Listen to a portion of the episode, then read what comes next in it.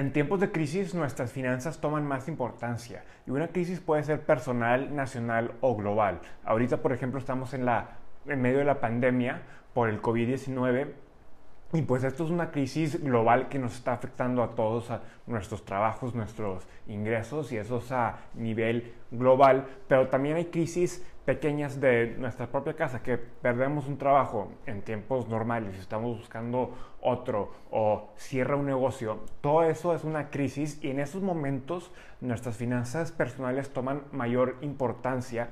Y lo que hoy quiero platicar es pues cómo podemos manejar nuestras finanzas durante, durante esos momentos. Porque a, pesar de que puede suceder en cualquier momento una crisis y puede ser muy devastadora y da mucha incertidumbre, si hay un proceso que podemos seguir antes de una crisis y durante una crisis para manejar nuestro dinero y así salir de la crisis de la mejor manera posible.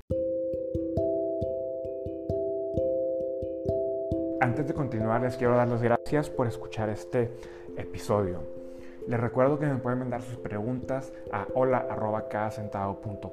También me pueden mandar por WhatsApp sus preguntas al más 52 81 24 14 27 63. Bueno, como les decía, no importa en qué crisis estemos, hay un orden que podemos tomar con nuestras finanzas. E idealmente lo que queremos es pues salir de la crisis de manera estable, o sea, estar bien, no estar perjudicados y ideal, e idealmente lo que queremos es pues crecer y tomar ventaja de la crisis para sacarle el mayor provecho a esos momentos difíciles que cuando especialmente cuando es una crisis nacional o global hay muchas oportunidades que podemos tener si es que las buscamos. Lo primero en una crisis es cuidar nuestra vivienda y nuestra salud. También si tenemos una familia, pues proteger a nuestra familia, ¿no? Entonces lo, esencial, lo primero que a donde se debe ir el dinero es a tener un lugar donde vivir, en la despensa, o sea, la comida, tenemos que estar comiendo, no vamos a parar de comer por una crisis, claramente. Y luego también el transporte. ¿Por qué el transporte? Porque para salir de la crisis, pues te vas que mover de un lugar a otro y si no estás en una ciudad donde tiene buen sistema de transporte público, pues entonces necesitas también de cierta manera proteger tu transporte. Y bueno, cuando hablo de la vivienda, ahí también pues importa estar pagando la energía, el uso de electricidad, agua, gas, porque todo eso pues se necesita para mantener la vivienda, para mantener el hogar protegido. Entonces eso es lo primero que se debe hacer con nuestras finanzas en tiempos de crisis. Si pierdes un trabajo, lo primero es estar pagando la renta, la hipoteca, todos esos gastos que tienes de la casa para poder tener un lugar donde vivir y poder tener esa salud. Entonces, eso siempre, siempre es lo primero que tenemos que hacer con nuestro dinero en tiempos de crisis. Luego, pues el segundo paso que tomamos es que si ya estamos protegiendo pues esas partes, lo que queremos es reducir gastos en otras áreas. Entonces, ahí es donde empezamos a cortar cosas como ir a salir a cenar cuando no necesitamos porque lo puedes hacer pues en la casa, ¿no? Y eso te ahorra bastante dinero. O por ejemplo, ir al cine todos estos gastos de pues, entretenimiento no son necesarios y se pueden cortar para así preservar pues, el dinero que sí tenemos.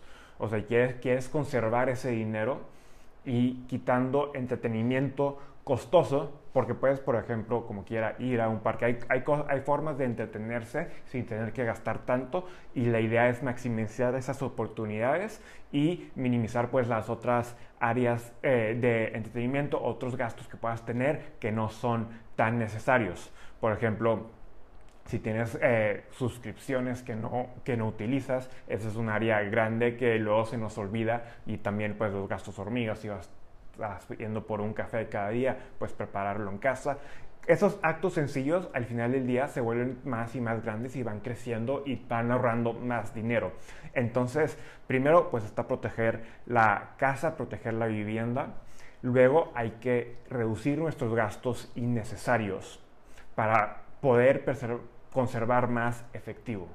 La tercera parte que es muy importante es reducir nuestros compromisos con otros. ¿Y a qué me refiero con esto? No es solamente deudas, eh, deuda es un compromiso pues que ya tienes legal con otro, pero también hay compromisos, por ejemplo, si tenías planeado un viaje, igual y si ya pagaste por el vuelo, pero si no has pagado por los hoteles, eso es algo que tienes a futuro y que igual y planeaste con amigas o amigos, pero es un compromiso futuro que tienes con otros que involucra un gasto fuerte.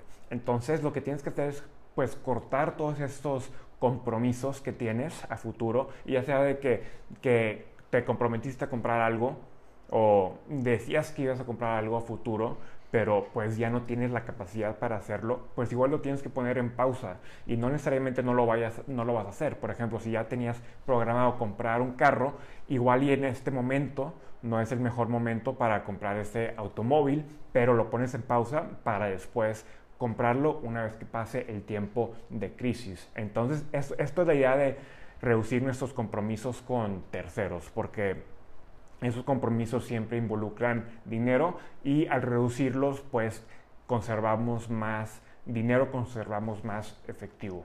Si tienes deudas, allí es donde puedes utilizar el método dominó para pagarlas, que la idea es que pues agarres la, más chica, la deuda más chica, la pagues por completo, sigas pagando pues el mínimo en todas, pero trates de saldar pues la deuda más chica y luego te vas a la siguiente, a la siguiente hasta que acabes con todas tus deudas.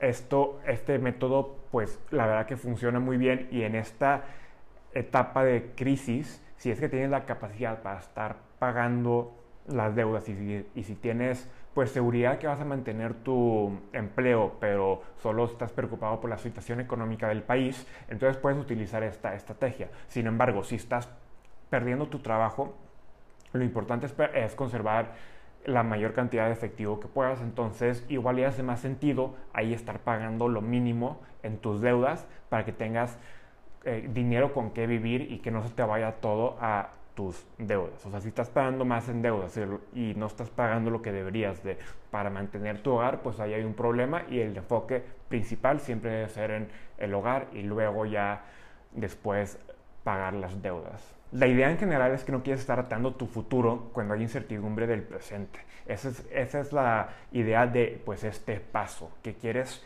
liberarte de compromisos que tengas a futuro ya sea financieros o de otro tipo, cuando hay mucha incertidumbre sobre el presente y lo que quieres hacer es pues asegurarte que pase lo que pase hoy, tu futuro no será tan afectado.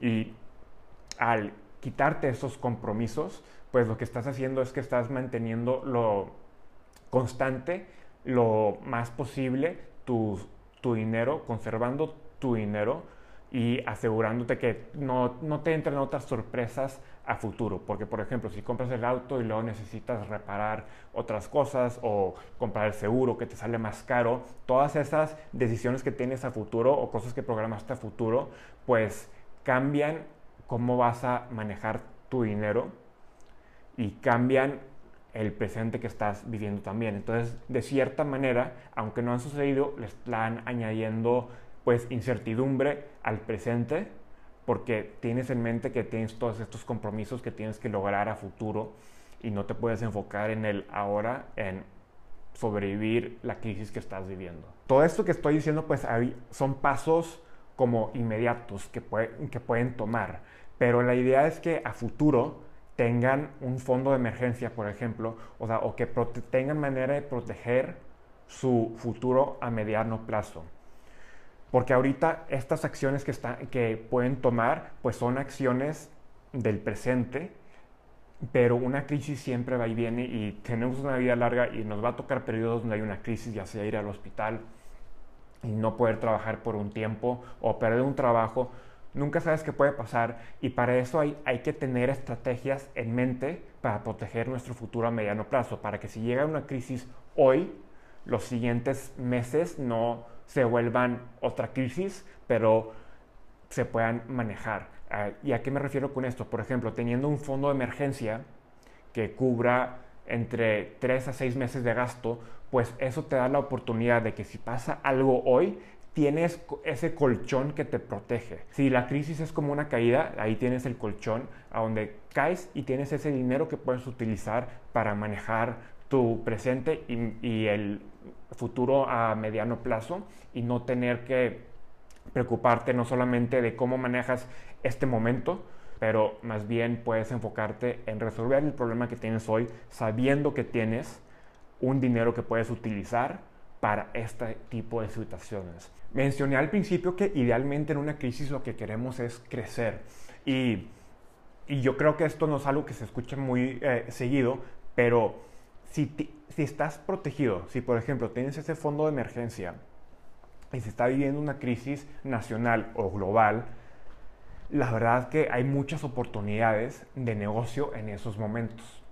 ¿Por qué? Porque la mayoría de las personas lo que están haciendo es vivir al día a día con sus ingresos y hasta las empresas muchas pues no tienen el capital para sobrevivir. Por ejemplo, en esta pandemia, pandemia pues varios meses sin tanto negocio, que es natural, nadie, nadie se imagina pues un periodo largo con 50% de ventas cuando eh, normalmente estabas creciendo al 10%. O sea, nadie se imagina pues estas circunstancias, pero también si tú estás protegido con tus finanzas, con el fondo de emergencia y tienes ahorros extra, en periodos de crisis es donde salen ideas de negocio nuevas, donde hay mucha oportunidad de crecimiento y por ejemplo todas las compañías que están preparándose, por ejemplo, para irse a todo el lado digital, ahora que entró la pandemia, pues le pudieron meter más y muchas están creciendo en este periodo.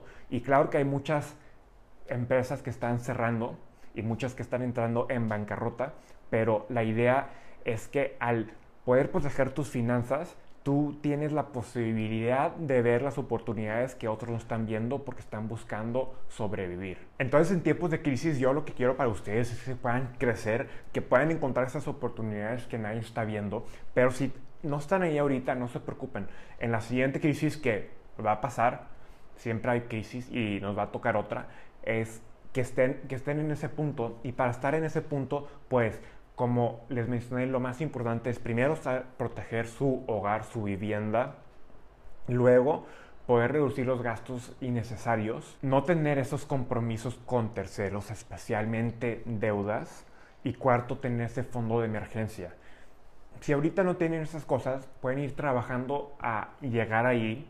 Si, por ejemplo, si, si tienen su trabajo y tienen la dicha de conservar su trabajo, pueden estar trabajando en reducir sus deudas, en tener su fondo de emergencia, para que luego la próxima vez que entre una crisis no, no se estén preocupando. O si en, en, su caso ya perdieron su trabajo y están buscando cómo sobrevivir, pues ahorita lo más importante es preservar su hogar, preservar su vivienda y es ese primer paso. Y luego ya cuando consigan trabajo, pues pueden ir trabajando en estas otras áreas para poder eventualmente sentirse seguros de su futuro y tener esa protección a futuro.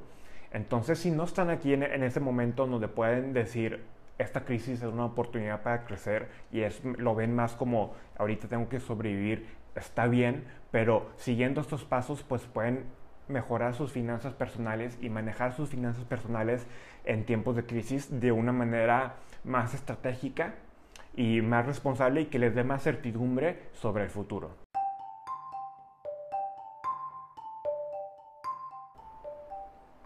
Espero que hayan disfrutado de este episodio. Si tienen cualquier duda o pregunta, por favor no duden en mandarme un mensaje en las redes sociales o por WhatsApp al más 52 81 24 14 27 63.